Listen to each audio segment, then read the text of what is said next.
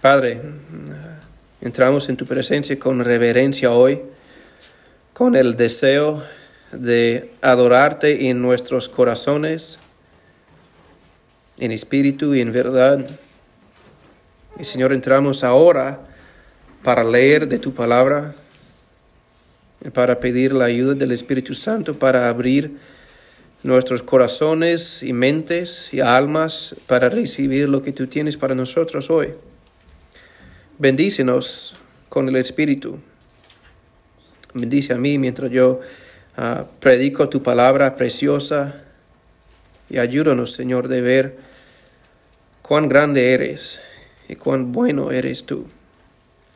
Pedimos todo en el nombre de Cristo. Amén. Leemos de Ageo capítulo 2, empezando con versículo 20. Vino por segunda vez palabra de Jehová a Ageo a los 24 días del mismo mes, diciendo, habla a Zorobabel, gobernador de Judá, diciendo, yo haré temblar los cielos y la tierra, y trastornaré el trono de los reinos y destruiré la fuerza de los reinos de las naciones, trastornaré los carros y los que en ellos suben, y vendrán abajo los caballos y sus jinetes, cada cual por la espada de su hermano. En aquel día, dice Jehová de los ejércitos, te tomaré, oh Zorobabel, hijo de Salatiel, siervo mío, dice Jehová, y te pondré como anillo de sellar, porque yo te escogí dice Jehová de los ejércitos. Esta es la palabra del Señor. Cuando llegamos a esta profecía, ah, suena un poco raro, muchas de las profecías suenan raro a nosotros ah, por leer, pero nosotros tenemos que entender, voy a hacer un poco de repaso para que entendamos lo que está pasando en esta profecía. Ah, hasta este momento, en el libro de Ageo, hemos visto que Dios ha hablado con el pueblo de Dios tres veces antes de esta profecía. Ah, la primera profecía llegó en agosto del año 520 antes de Cristo, después de que los israelitas que fueron exiliados a Babilonia, ellos regresaron a, Jerusalén y ellos estaban viviendo en la ciudad eh, con su vida, intentando establecer una vida normal como antes, pero ellos no empezaron, no cumplieron la construcción del templo como Dios mismo les dio instrucción de hacer. En la primera profecía vemos que Dios habla a su pueblo para confrontarles en su pecado de no cumplir sus mandamientos. Y por eso él, habla con ellos con palabras fuertes para decir que ustedes son desobedientes, pero al fin él animó a ellos por decir que, ten ánimo hermanos, yo estoy con vosotros, yo estoy con ustedes. Y ellos, por escuchar la palabra de Dios, ellos se arrepintieron de su desobediencia, de su rebelión, y ellos empezaron la obra y Dios bendijo a ellos. La segunda profecía llegó en octubre del mismo año, como seis semanas después de que ellos ah, empezaron la construcción del templo y la gente estaba desanimada porque ellos ah, vieron que el, el, nuevo templo no iba a ser como el templo viejo. Ellos estaban bien desanimados. El Señor habló con ellos para decirles que Ustedes tienen que saber que el templo en sí no es la gloria de mi pueblo. El hecho que yo estoy en medio de mi pueblo, yo estoy con ustedes, es la gloria, es la esperanza, es el gozo de mi pueblo. Entonces, anímate, esfuérzate, porque yo estoy con ustedes. Pero él estaba cada vez hablando y respondiendo a ellos, primero por su desobediencia, segunda vez por su desánimo, la tercera vez que ah, estudiamos la semana pasada, ellos estaban construyendo el templo, pero él dice que ellos estaban construyendo el templo, pero él, él vio un problema ah, en el pueblo y él dijo a ellos, en versículo 14, que cada cosa que ellos hacían, ellos estaban haciendo con manos sucias, con corazones inmundos. Esto es lo que dice en versículo 14. Ah, y respondió Ageo, dice, así es este pueblo, este Dios hablando por él, así es este pueblo y esta gente delante de mí, dice Jehová, y asimismo toda obra de sus manos y todo lo que aquí ofrecen es inmundo. Porque la gente estaba confiando en su capacidad de construir, hacer una cosa buena, confiando en su propia capacidad de hacer algo bueno para descansar en sus obras. Y Dios eh, habló con su pueblo para decirles que ustedes son inmundos. Lo que ustedes hacen no es suficiente para darles consuelo, darles paz. Lo que ustedes necesitan es mi presencia. Y Él, porque Él es el Señor, Él dice que yo voy a bendecirles con mi presencia, porque yo quiero estar con mi pueblo. Y una cosa, al fin de la profecía de la semana pasada, la gente estaban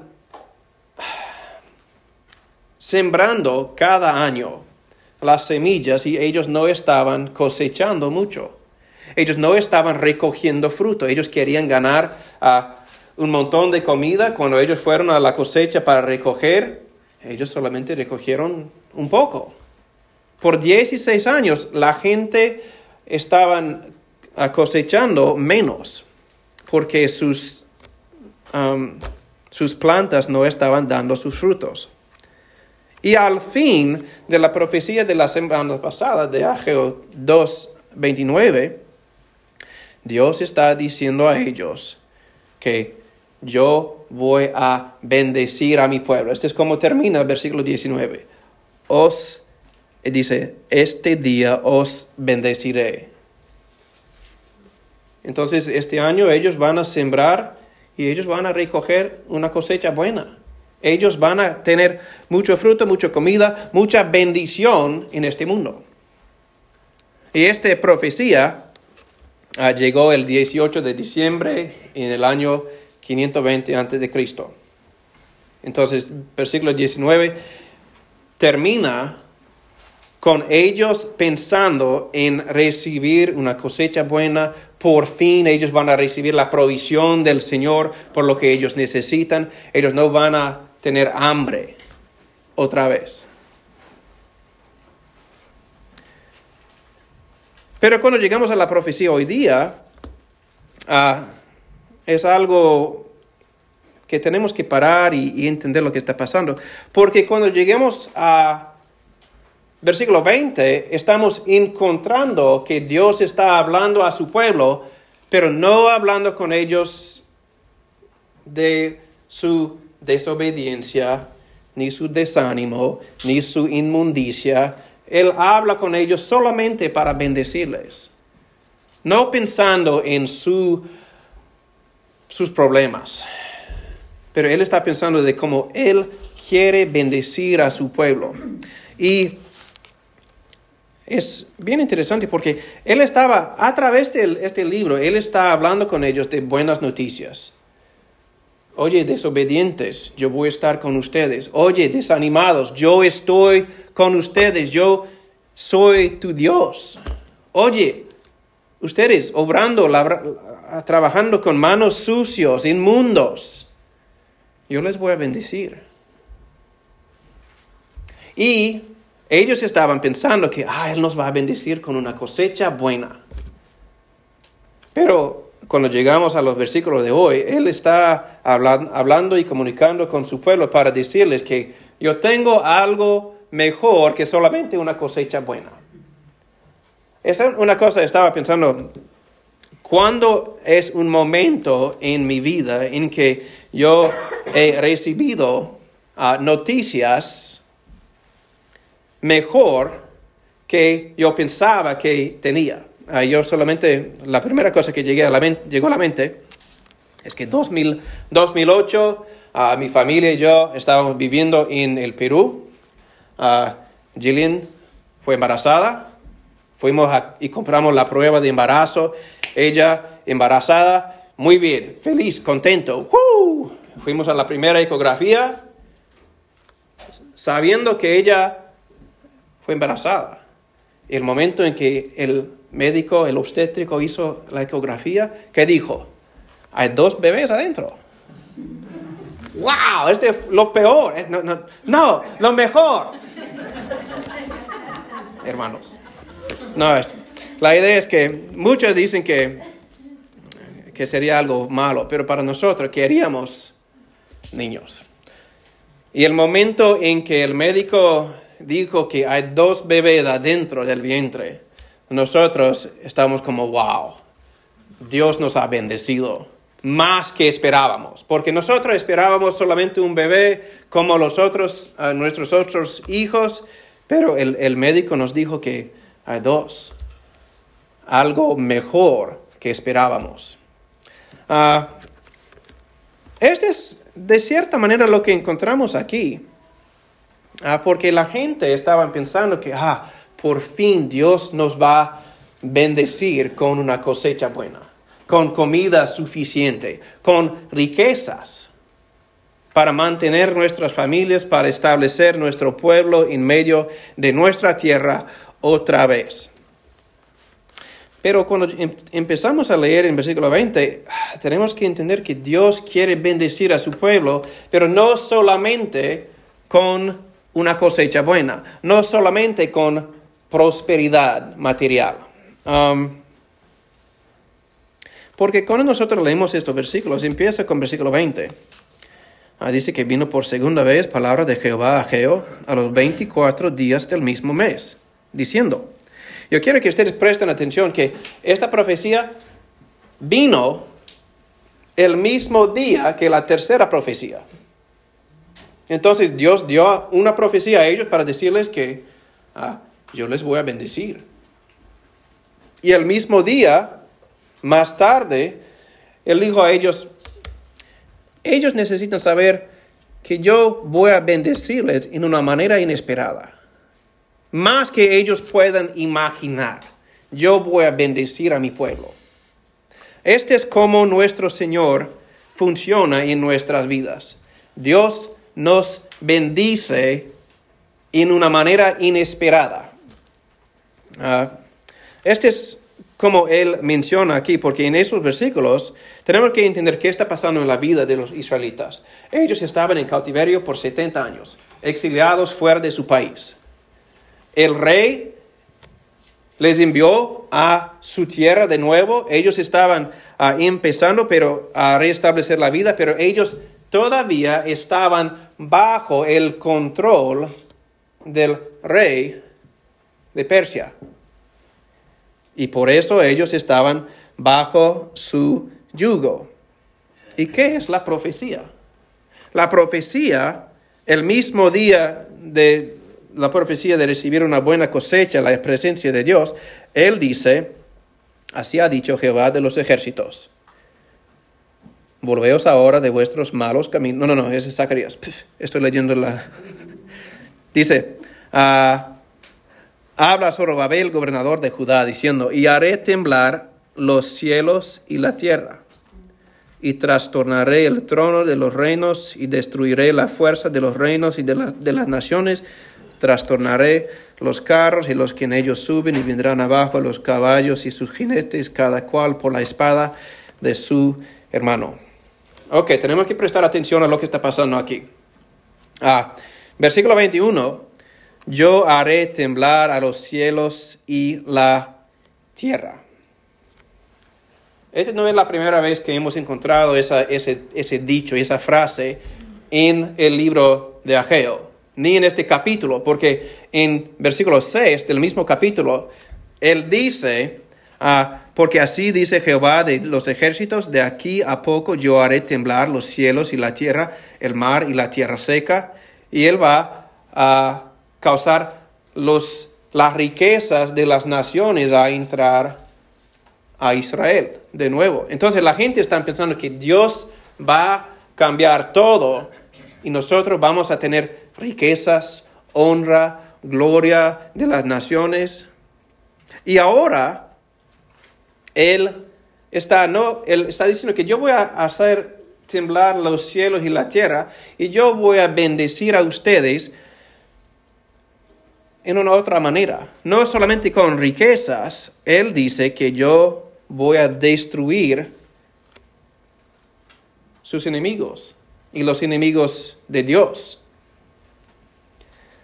Y yo quiero que ustedes ah, presten atención cuando ustedes leen esas palabras.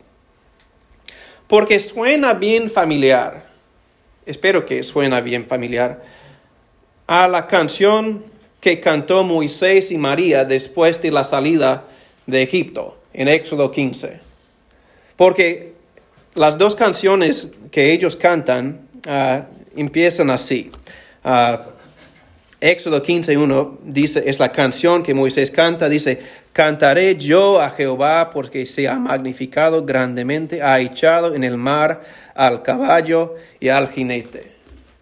Entonces la gente en los israelitas tenían la memoria de la canción de su pueblo, pensando que nuestro Dios nos ama tanto en que Él no solamente nos liberó del cautiverio, Él destruyó nuestros enemigos. Es una cosa maravillosa de contemplar. Y para el pueblo de Israel en este momento, ellos estaban pensando que, wow, Dios va a destruir a Persia, va a, va a darnos la libertad, va a establecernos como, como nuevo. Pero eso no, realmente no sucedió porque los persos sí ellos desaparecieron, pero luego los griegos, luego los romanos, el pueblo de Israel siempre estaba bajo el control de otro país. Pero la idea es que Dios está comunicando a su pueblo aquí, porque Él no solamente ah, quiere cuidar para los suyos, para que ellos puedan tener la provisión, protección, una vida buena. Él quiere esas cosas para su pueblo, pero Él quiere más para su pueblo que solamente una vida tranquila. Él quiere que ellos disfruten su presencia en cada aspecto y cada momento de su vida. Y también Él quiere que ellos tengan victoria por su poder y que sus enemigos sean destruidos. Este es algo cuando nosotros pensamos de la salvación, cuando pensamos de la salvación de los israelitas, Él no solamente los salvó, Él también destruyó sus enemigos. Para ellos sonó muy bien, ellos ya tenían ah, el entendimiento como un pueblo del cautiverio, de la libertad, con el gran deseo de existir como un pueblo en libertad. Y de cierta manera es igual para nosotros. Ah, cuando nosotros pensamos de nuestra vida, si somos cristianos aquí, ah, estamos pensando de nuestra vida como cristianos, nosotros pensamos y estamos bien conscientes del conflicto que hay entre nosotros, dentro de nosotros. porque nosotros todavía tenemos una naturaleza pecaminosa, como dice Romanos 7, ah, hay un conflicto porque yo no hago lo que debo hacer y yo hago lo que no debo hacer y por eso nosotros tenemos una lucha constante. Y cuando nosotros pensamos de lo que el Señor hace para nosotros, Él nos salva y Él está con nosotros, no solamente para consolarnos, no solamente para que nosotros ah, experimentamos paz, amor y gozo en la vida, aun en momentos difíciles. Él tiene el mismo deseo de darnos la victoria. No solamente de darnos poder en la lucha, al fin del día Él nos va a dar victoria sobre nuestro enemigo, sobre los deseos de la carne que siempre están luchando dentro de nosotros. Nosotros podemos luchar ahora, pero algún día Él nos va a dar victoria plena. Porque esta es la razón que Él envió a Cristo. Él envió a Cristo para salvarnos y para ganar la victoria, para que nosotros podamos tener esperanza que Él realmente nos ha salvado. Él realmente, como dice, si confesamos nuestros pecados, Él es justo y fiel para perdonar nuestros pecados y limpiarnos de toda maldad. Nosotros entendemos, nosotros sí entendemos que Dios si confieso que yo soy pecador, Él me va a salvar, Él me va a empezar a perdonarme, limpiarme. Y yo tengo la esperanza que algún día yo voy a tener la victoria de las batallas, las batallas en que lucho ahora. Este es ah, lo que dice en Romanos 8, que dice que ah, nosotros ahora, ahora aún en medio de la vida, nosotros somos más que vencedores por Él quien nos amó. Entonces ya estamos bien conscientes que vamos a tener la victoria. ¿Y por qué vamos a tener la victoria? ¿Porque somos buenas personas? Es como hemos, libro, hemos leído a través del libro de Ageo. Dios nos conoce como su pueblo. Él sabe que nosotros no hacemos lo que debemos hacer. Pero Él dice, tú eres mío. Yo voy a consolarte, yo voy a esforzarte, yo voy a caminar contigo porque yo soy tu Dios, yo te amo, esfuérzate. Igual en los momentos, Él está hablando con nosotros como, a su pueblo uh, de Israel pensando en la segunda profecía, en los momentos en tu vida cristiana cuando tú estás caminando y no estás caminando bien o estás caminando intentando vivir la vida, cristiana, pero en desánimo, porque no estás logrando las metas que quieres, no estás viviendo como, como, como quieres o como debes, estás desanimado, Él habla a sus hijos para decirles, ten ánimo hermanos, ten ánimo amigos. Yo soy tu Dios, yo estoy contigo. No deben ser desanimados. Yo soy tu Dios. Yo nunca, nunca, nunca te voy a dejar. Y aún con la tercera profecía de la semana pasada, Él está diciendo que si tú piensas que por tus propias obras, tus propias buenas pensamientos y buenas obras puedes mejorar tu vida o limpiarte a sí mismo, a ti mismo, sin depender de Dios, sin buscar la presencia de Dios, sin buscar lo que solamente Dios puede hacer, tú tienes que saber que estás equivocado.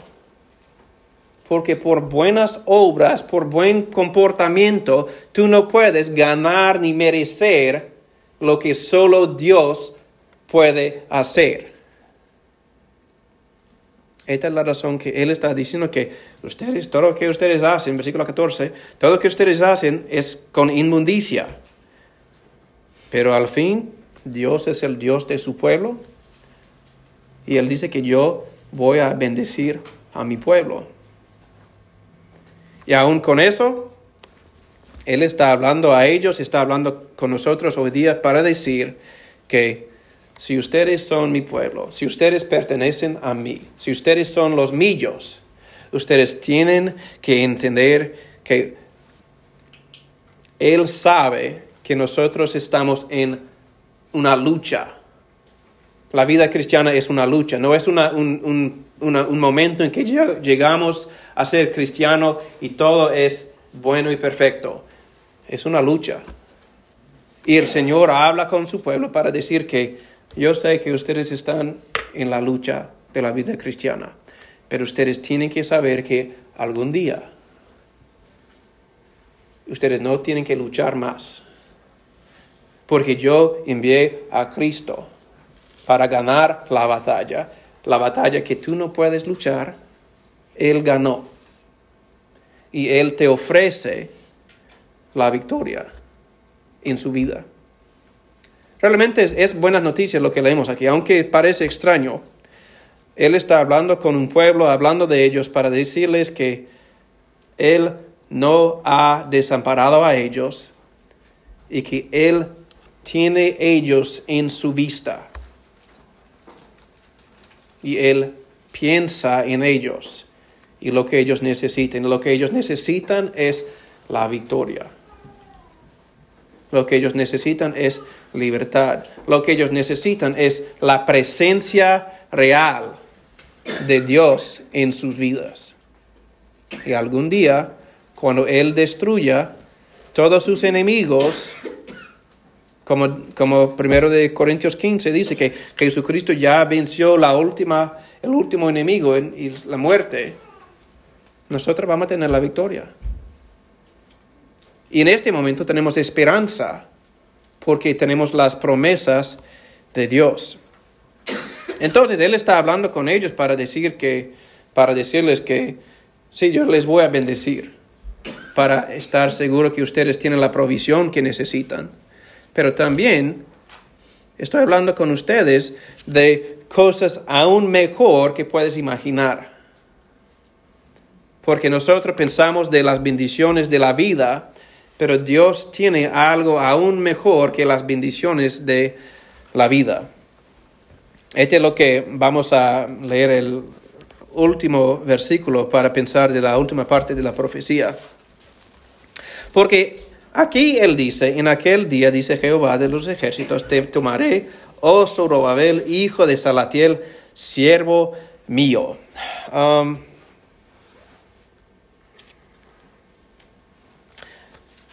tenemos que entender uh, un poco de la historia aquí. Um, Dice que en aquel día, en aquel día está haciendo, hablando del día en que el Señor hace temblar los cielos y la tierra. Cuando nosotros pensamos del momento en la historia futura en que Dios va a hacer temblar los cielos y la tierra, debe recordarnos de las profecías que Jesucristo mismo dijo en Mateo 24 cuando Él dijo que, que en el día del Señor, cuando el Señor regrese o regresa, que Él va a hacer temblar los cielos y la tierra. Y una vez, sabemos que una vez que el Señor regresa, cuando Él regresa, todos sus enemigos van a estar destruidos. La lucha constante contra el pecado, la lucha constante contra los enemigos, guerras, todo, se acabarán porque Dios va a establecerse en una manera visible y más entendible que ahora, que Él es Él quien va a tener la victoria final. Pero esto es lo que dice que en aquel día. Ah, pero dice que Él va a tomar a Zorobabel, hijo de Salatiel. Yo sé que es algo poco difícil para nosotros de entender lo que significa eso. Por decir eso, es decir que él está mirando a Zorobabel, hijo de Salatiel, y tenemos que entender que Salatiel es de la línea del rey David. Entonces Dios está mirando a, al pueblo de Israel, y el pueblo de Israel ha fracasado tanto. Ellos han entrado en idolatría, en rebelión. Ellos han sido llevados a cautiverio como consecuencia de sus corazones duros. Y él habló con ellos para decirles que yo les voy a castigar, disciplinar por llevarlos a, a Babilonia. Pero él ahora está hablando de Zorobabel, hijo de Selatiel, porque él está diciendo que yo no he olvidado las promesas que yo he dado a mi pueblo, que es una de las promesas que Él nos ha dado. David, yo voy a establecer tu línea y tú siempre, siempre, siempre vas a tener uno de tus descendientes en el trono, en control del reino.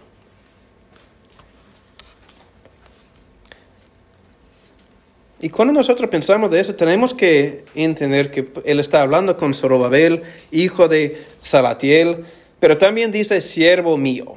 Ah, ese término siervo mío no aparece muchas veces en ah, el Antiguo Testamento, parece más en Isaías y Jeremías.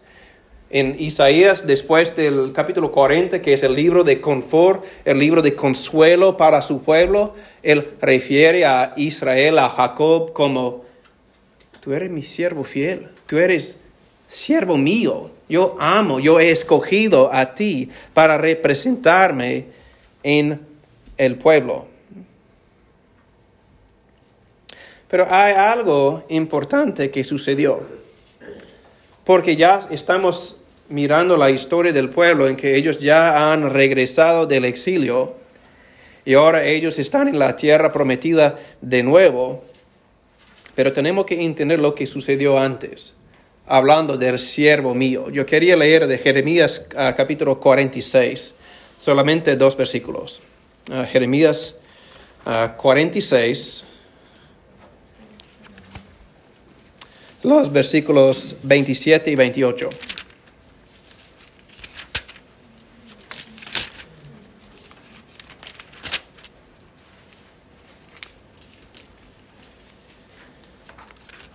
Y dice, pues empezamos con 26. Dice que, y los entregaré en manos de los que buscan su vida, en manos de Nabucodonosor, rey de Babilonia, y en manos de sus siervos, pero después será habitado como en los días pasados, dice Jehová. Y tú no temas, siervo mío, Jacob, no desmayes, Israel, porque he aquí yo te salvaré de lejos, y a tu descendencia de la tierra de su cautividad. Y volverá Jacob, y descansará, y será prosperado, y no habrá quien lo atemorice. Tú, siervo mío, Jacob, no temas, dice Jehová, porque yo estoy contigo, porque destruiré a todas las naciones entre las cuales te he dispersado, pero a ti no te destruiré del todo sino que te castigaré con justicia. De ninguna manera te dejaré sin castigo. Tenemos que pensar aquí ah, que Dios está hablando con su pueblo. Este es uh, ante, la profecía en Jeremías es antes del exilio a Babilonia. Pero Él está hablando con ellos que yo amo a mi pueblo. Yo amo a ustedes. Pero igual en la manera que yo amo, yo voy a disciplinar a mi pueblo. Igual como cualquier buen padre, cuando su hijo empieza a comportarse mal, le da advertencia, le da corrección, le da disciplina. Y la disciplina no existe solamente para causar dolor y vergüenza y problemas en la vida de la persona, la disciplina está establecida para corregir y guiar en la manera en que ellos deben ir. Entonces nosotros muchas veces pensamos de la disciplina como daño, para destruir, para matar. Pero Dios dice que yo estoy estableciendo mi disciplina para instruirles en la justicia. Este es como Dios funciona con su pueblo, aún para nosotros hoy en día. Dios nos disciplina para mostrarnos dónde hemos desviado y cómo debemos regresar a la senda correcta, al camino correcto. Pero Dios tiene su ojo en su pueblo, Él no ha olvidado a su pueblo. Pero como un buen padre, cuando él mira a su pueblo desviándose, él empieza a restaurarles. al camino correcto. Ah, a veces la corrección causa dolor, pero al fin tiene algo bueno. Esto es lo que vemos, porque en la historia de la, ah, del pueblo de Israel, la gente está pensando que Dios nos ha castigado, Dios nos ha olvidado, Dios está castigándonos todavía, porque Él está, estamos en, el, en Israel, todo es destruido, ¿qué vamos a hacer? Pero Él menciona algo aquí, ah, en este versículo, donde Él dice, Oh Zorobabel, siervo mío, te pondré como anillo de sellar. El anillo de sellar es, el anillo que representa, representa la autoridad del rey, de un rey. Él dice que Zorobabel, yo voy a ponerte como mi autoridad en este pueblo, yo voy a establecer uh, la línea de David como mi sello. Y la única manera en que podemos entender eso bien es de entender lo que sucedió en la historia de Israel.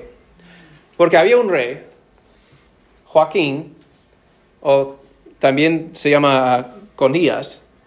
Él fue un rey malo. Y Dios dijo a, al rey Joaquín en Jeremías 22, él dice, Vivo yo, dice Jehová. Este es de Jeremías 22, 24 a 27. Una profecía antes del exilio. Dice, vivo yo, dice Jehová, que si Conías, hijo de Joacim, rey de Judá, fuera anillo en mi mano derecha, aún de allí te arrancaría. Te entregaré en mano de los que buscan tu vida y en mano de aquellos cuya vista temes.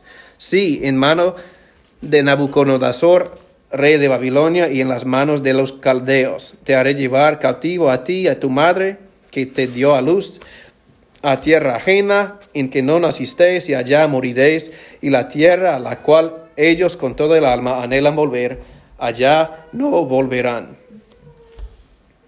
Entonces, en la profecía de Jeremías, Dios dijo que yo voy a sacar el rey de Judá como un anillo y yo voy a tirarlo, porque no representa a mí. Y ahora él está mirando a Zorobabel diciendo que yo voy a restaurar la línea de David con todas las promesas que yo di a él. Porque Dios es misericordioso. Nosotros muchas veces pensamos que no hay esperanza para nosotros. Sentimos como Joaquín, pensando que Dios me ha abandonado, Dios me ha rechazado, pero tenemos la gran historia, Dios está ofreciendo siempre su misericordia, su gracia, su perdón, con la capacidad de perdonar y restaurar. Esto es lo que vemos aquí en la historia. Pero es algo que tenemos que parar y entender un poco más porque él estaba haciendo una profecía al, hombre de Zorobabel, representando la línea de David. Pensando que él, porque la profecía dice que él va, Dios va a destruir los enemigos de él y él va a restaurar a Zorobabel, a la línea de David, a ser rey. Pero a través de la historia sabemos que Zorobabel nunca fue rey.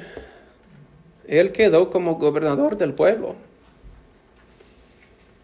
Porque ninguna vez en la historia, después de la destrucción de Jerusalén, por el, antes de durante el exilio, un hijo de la línea de David nunca fue establecido como rey en Israel. Pero la gran promesa para el pueblo es que algún día Dios va a enviar un rey, quien va a gobernar su pueblo, quien va a destruir los enemigos de su pueblo, quien va a traer paz y gozo y libertad para los suyos. Ustedes no tienen que averiguar con mucha dificultad que yo estoy hablando de Jesús. Jesús llegó en una manera inesperada. Después de siglos de silencio, después de, siglos cuando el pueblo de Dios existía, pero ellos estaban esperando el Mesías, ellos estaban pensando en la profecía de Ageo, pensando que Dios va a destruir nuestros enemigos y Dios va a restaurar la línea de David. Ellos estaban pensando de ah, un dominio establecido de nuevo como un país, pero Dios no funcionó así, porque él envió a Cristo, nacido pobre en Belén, a una pareja pobre, pero sí de la línea de David, porque Dios cumple sus promesas aún en maneras inesperadas por nosotros. Y Él va a cumplir las promesas. Yo yo sé que es, difícil entender, es difícil escuchar, es difícil leer las profecías muchas veces, pero yo quiero que ustedes entiendan algo. Ah, para nosotros como humanos, nosotros somos como los israelitas, nosotros no hacemos lo que debemos. Y Dios, por su misericordia, no nos deja en silencio. Él habla con nosotros para decir que, oye, estás en desobediencia, igual como en Jageo 1. Y nosotros tenemos que contemplar qué vamos a hacer cuando el Señor del universo nos confronta en nuestro pecado, en nuestra rebelión. Vamos a escuchar y responder como los israelitas y ellos respondieron en fe y arrepentimiento? ¿O van a responder como los israelitas del pasado que escucharon las advertencias de Dios y fueron llevados? Nosotros tenemos que escuchar las profecías, escuchar el mensaje del Evangelio y contemplar que Dios es tan misericordioso que Él no nos deja en ignorancia, Él no nos deja en la oscuridad. Él es un Dios que tiene suficiente amor para entrar en tus problemas y confrontarte para decir, oye, ¿por qué estás viviendo en tanta rebelión? ¿Por qué estás haciendo esas cosas? ¿Por qué no me amas? ¿Por qué no me crees?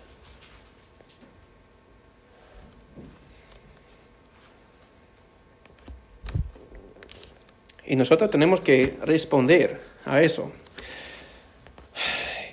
Y nuestro deseo es que ustedes responden en fe y arrepentimiento para recibir las bendiciones de Dios, igual como los israelitas.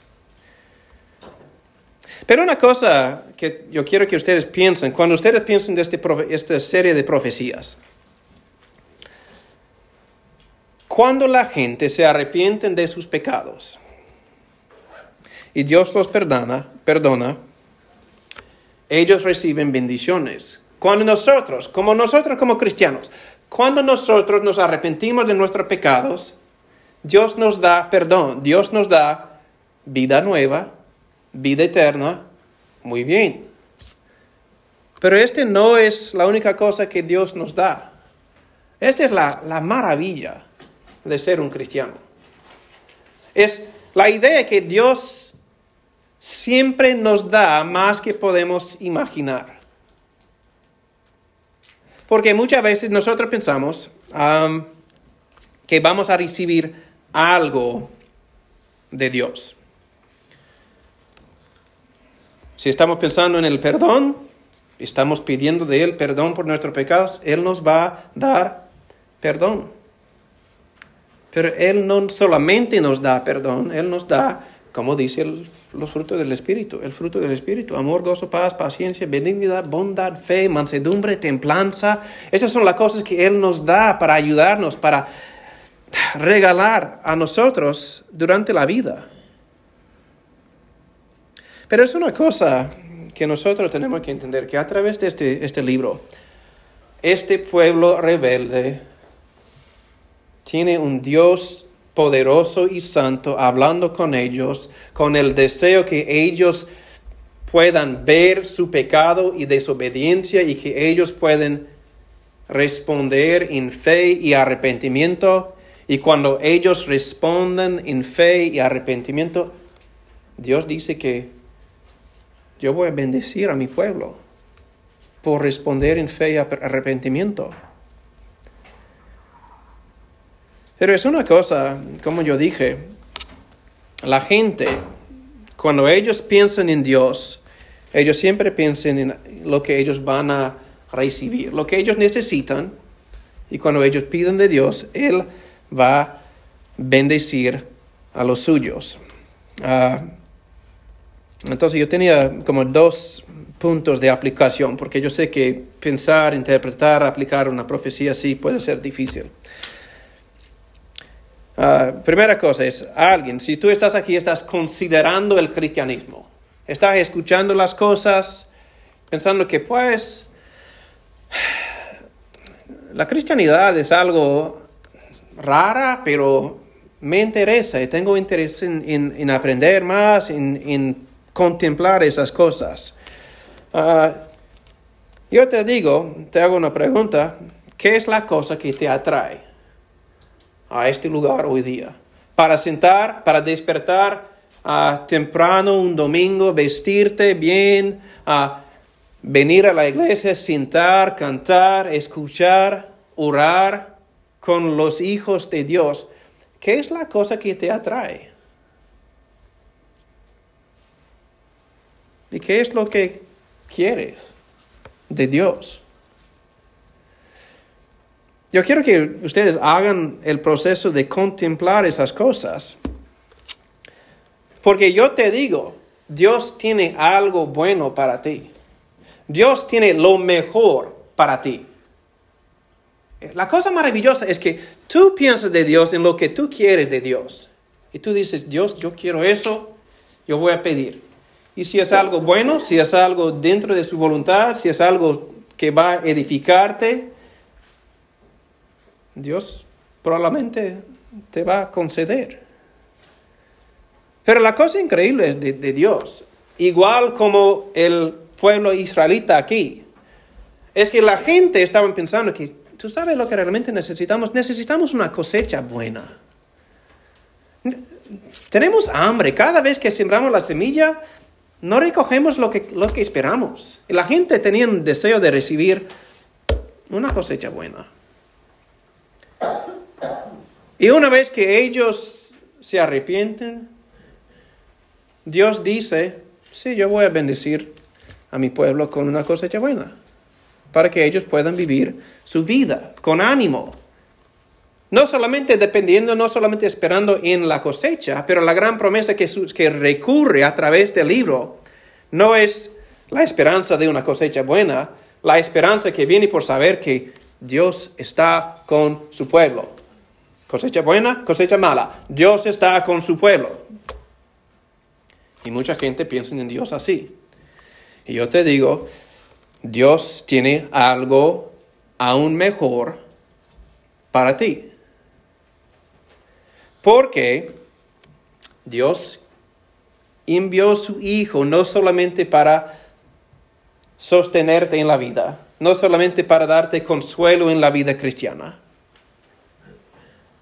Él envió a su Hijo para que puedas tener victoria, aún sobre las batallas internas en tu alma, porque Él envió a su Hijo para salvarte y liberarte de tu propia maldad, para conquistar el diablo de todas las batallas que están dentro de ti. Él envió a su Hijo para rescatarte